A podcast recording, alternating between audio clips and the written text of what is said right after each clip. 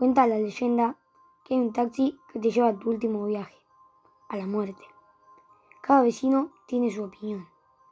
Algunos dicen que existe, pero no lo han visto. Otros afirman que sí lo han visto.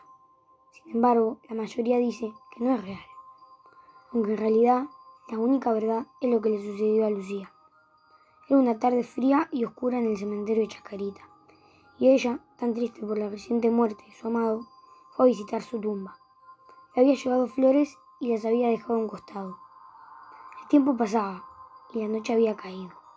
Lucía ya quería volver a casa. Decidió subirse a aquel taxi que la esperaba en la puerta. Pensó, prefiero viajar sola que con más personas. No estaba de ánimo como para subirse a un colectivo. Ella, abrumada por la tristeza, no le prestó atención a que el vehículo era un auto muy viejo. Parecía tener 40 años. Tampoco notó que la puerta se había abierto sola y que el conductor no la había siquiera mirado.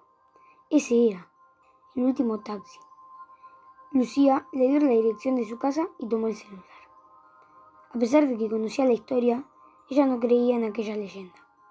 Habían pasado ya 15 minutos y se dijo, qué raro, pensé que el viaje iba a ser más corto. Pero en ese momento se sintió tan débil que casi le pide al taxista que se detenga. No fue así. Pero el taxi se detuvo y se abrió la puerta. Lucía bajó y miró a su alrededor. Esa no era su casa, era el cementerio de Chacarita, el mismo en el que estaba sepultado su amado. Pensó que era un error y fue a avisarle al conductor.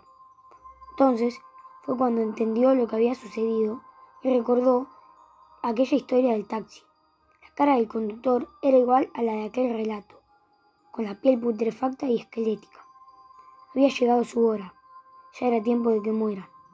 Y fue ahí mismo donde apareció al día siguiente muerta.